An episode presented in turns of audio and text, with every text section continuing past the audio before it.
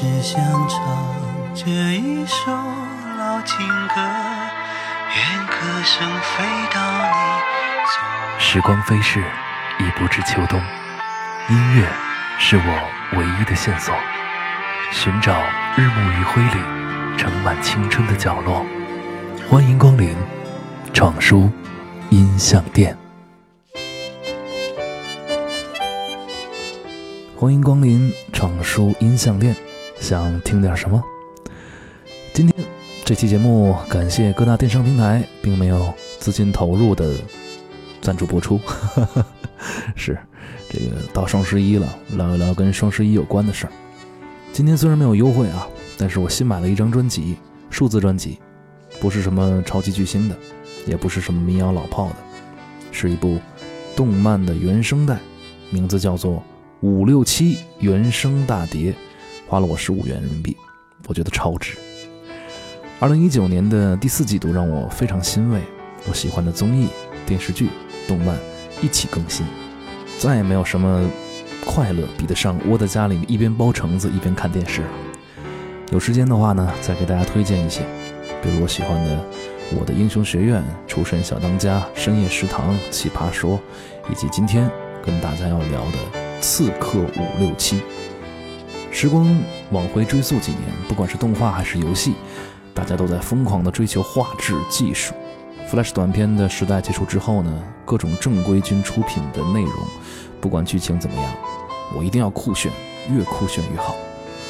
从这两年开始，很多画风简陋的作品频频获得高分，比如这一部《刺客五六七》，让人感慨：繁华落尽，平淡是真。诚恳的态度、耐心的打磨，以及看似简陋但是非常用心的艺术风格，要比多少华丽的包装来的都重要。所以，请你耐着性子的看完第一集，不要被粗糙的画风、劣质的配音劝退。其中，鸡大宝这个角色的配音员可是配音圈里面顶尖的姜广涛老师，他同时也担任这部动画的配音导演。为了完成作品。姜广涛老师特意还飞到了广州来培训素人，比如主角五六七的配音就是由导演何晓峰自己完成的。这种生活化的气息，让这部作品充满了亲和力。失去记忆的主角在一个小岛安心的当着一个平凡的理发师，非常俗套的剧情，但令人惊喜的是，这部动画通过他的视角，让你慢慢了解到这个岛上一个又一个并不完美。却十分可爱的居民，在第一季当中，最让人印象深刻的是这样的一首配乐，叫做《阿珍爱上了阿强》，收录在五条人的专辑《梦幻丽莎发廊》当中，配合上主角最强美发师的人设，简直是量身打造的作品。在专辑当中，这首歌有着更加深沉的意味，但与动画产生的化学反应，却让这首歌。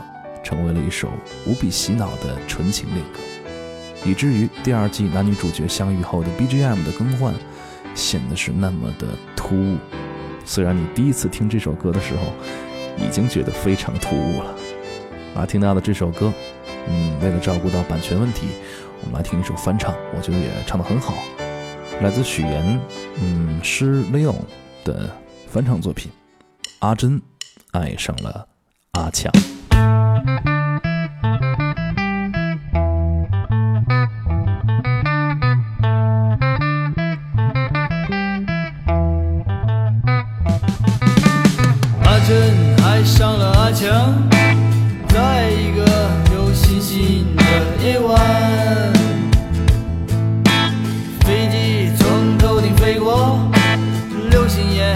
划过那夜空。虽然说，嗯，人生并没有什么意义，但是爱情。却是让生活更加美丽。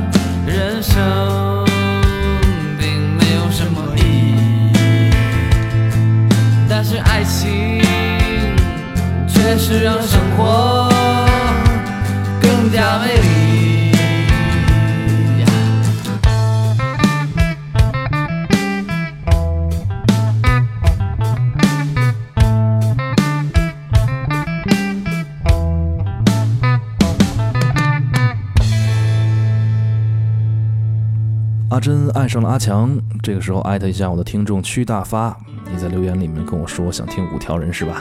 这首就是他们的歌，因为版权原因呢，要照顾到所有平台，所以我就不播他们的原版歌曲了。但是乐队中任科的专辑倒是可以一起来听一听的，或许不会被屏蔽掉哈。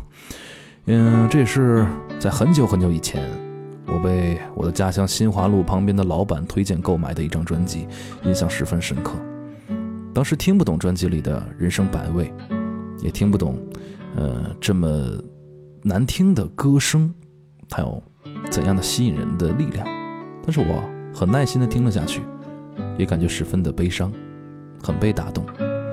谁在青春时期里没有恐慌和迷茫呢？曾经我的姐姐说：“你不努力，以后混不好了蹲监狱，我应该还会认你这个弟弟的。”当时我真的幻想过，会不会有一天我会流落街头，靠着背后的马路生活。事实上，我有类也也有过类似的经历，虽然真实生活没有那么痛苦，但是我觉得我已经能够理解任科讲述的生活了。五条人这个名字似乎是一个恶作剧，他们大多数时候是阿茂和任科两个大男孩，演出和录音的时候呢，也会加上鼓手邓博宇，变成三个人。他们从零三年开始用母语海丰话来唱歌，原汁原味的土语配上悦耳的旋律，不疾不徐地讲述着自己所熟悉的县城生活，而歌词的另一面又似乎隐藏着他们对时代生活的感慨，还有暗讽。关于乐队的名字，仍可有各种各样的说辞。最为文艺的是，这个名字出自杜可风的电影《三条人》。看三条人是在二零零五年，那时十九岁的任科和二十四岁的阿茂一起住在石牌村。石牌村是广州一百三十八个城中村里最大、历史最长的。它位于繁华的天河区中部，周围是 CBD 的高楼大厦和商业街，楼与楼之间的距离不足一米，开窗就可以贴面。当地人称石牌村的楼为“接吻楼”。抬头。密密麻麻的楼群之上，不见天光。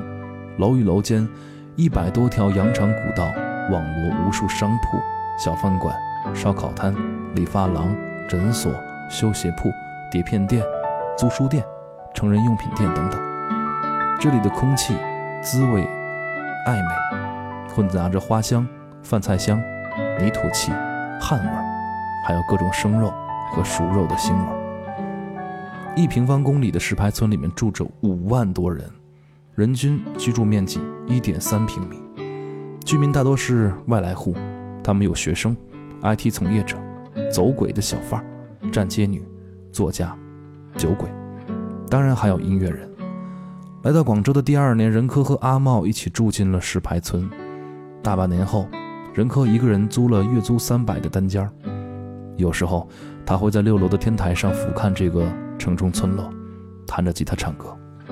阿茂和任科二人曾经在石牌村附近的广州购书中心一带贩卖打口和盗版书籍。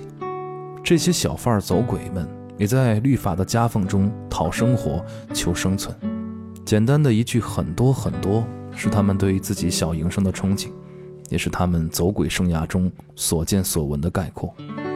小人物的理想和现实。始终是五条人拿手的题材，而他们的歌也一如既往地充满了朴素的诗意。这所谓的社会底层的渣子，就不能拥有属于自己的歌谣了吗？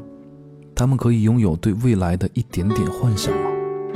或者这本就是发生在这片土地上各个角落毫不意外的日常？二零零六年，盘古乐队的前贝斯手李文峰作为监制。将任科这个时期的作品收录进了任科的第一张个人专辑《春就很好听了》。我曾经在落魄时光也哼唱过这首歌，让我觉得对生活带有期待。这件事儿，我依然有资格。这首歌是来自任科的这首关于我们的歌谣。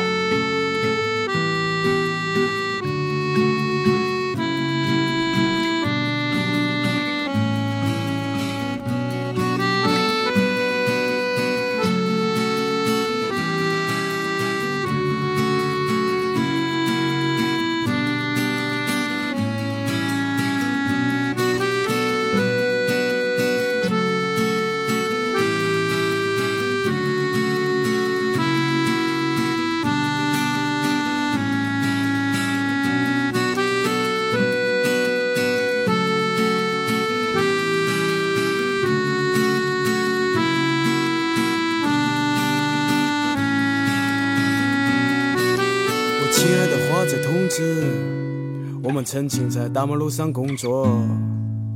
你设计着签名，我埋在破溪底，还有天桥上那位出手倒帮术的天才。我们在银行旁边小巷里赌钱的日子一去不返。那时候黄埔大道的过街隧道还是可以用来卖唱的。可是，可是要知道，我们那可怜的兔子先生。某天晚上在那睡觉时，居然被那些路过的小贩偷走了他的两把吉他，否则他可能还在唱着这首关于我们的歌谣。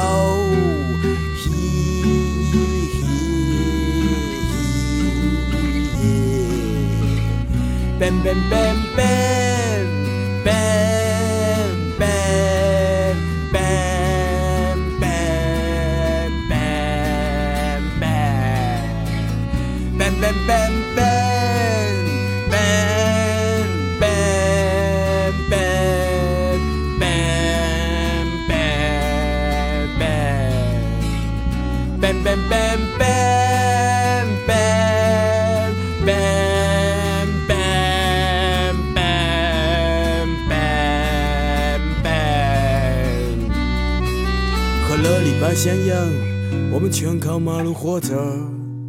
他除了贩卖天河，还在天桥底给人算命。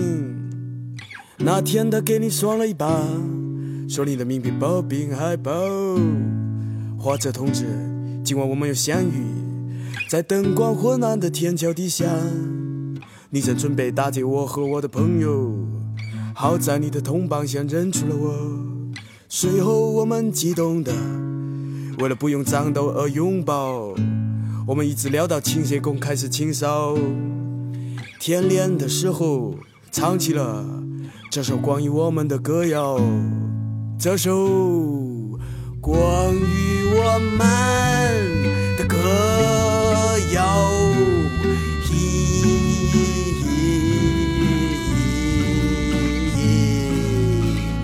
Bam bam bam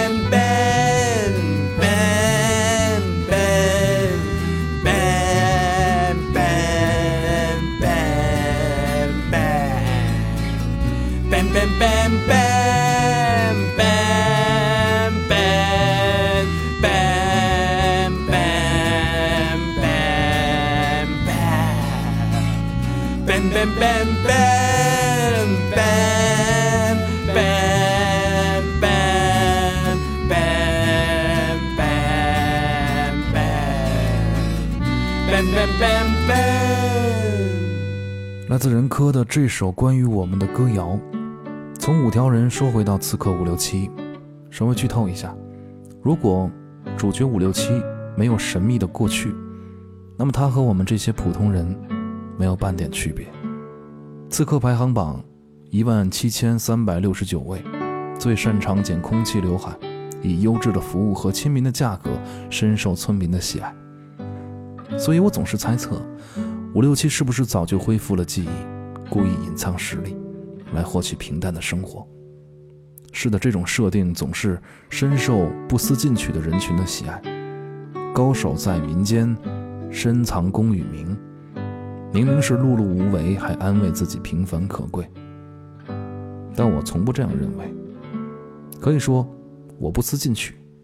但是我们如果不去出人头地，不去拼命，就不配拥有幸福吗？我们努力工作，为了能填饱肚子，但几年下来，一顿踏实的午餐也无法拥有。那我们到底在追求着什么呢？这也是我喜欢这部动画的原因。那些被时代淘汰的美好，是如此熠熠生辉的在故事里的小鸡岛上绽放着。我也热爱其中的插曲，每一首都十分精良。因为付费的原因，就不在节目里跟大家分享了。如果你感兴趣，可以去平台来观看动画。如果你也喜欢这些歌，五六七原声带，你值得拥有。第二季已经播出了，配乐依然精良，以至于我一度忘了我是来看动画的，还是来看 MV 的。最后，跟你分享的这首歌是第一季的片尾曲，我不知道能不能通过审核哈。如果无法收听的话，咱们移步公众号搜索“闯书家”。如果还是播不了，有时间的话我唱给你听啊。先来跟你分享一下歌词吧。搭飞机、坐火车，去哪里都好，我都觉得精彩。清蒸鸡、白切鸡，不同的做法，我都各有所爱。他喜欢听小清新，他喜欢金属摇滚。这首歌其实并不好听。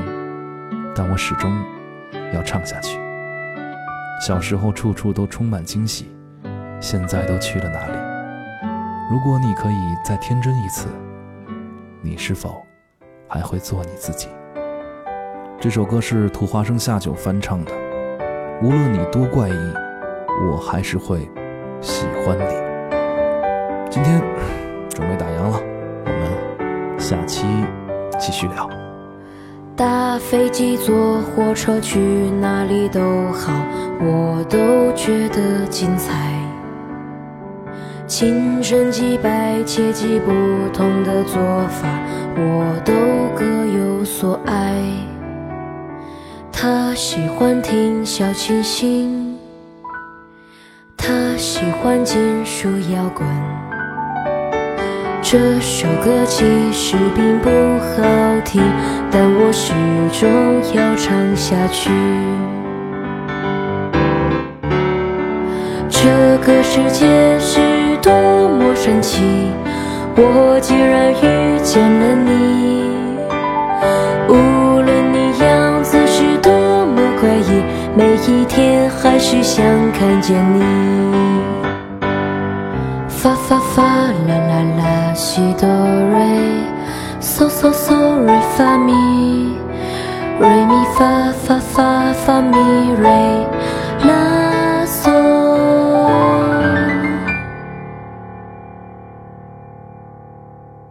这个世界是多么神奇，我竟然遇见了你。无论你样子是多么怪异，每一天还是想看见你。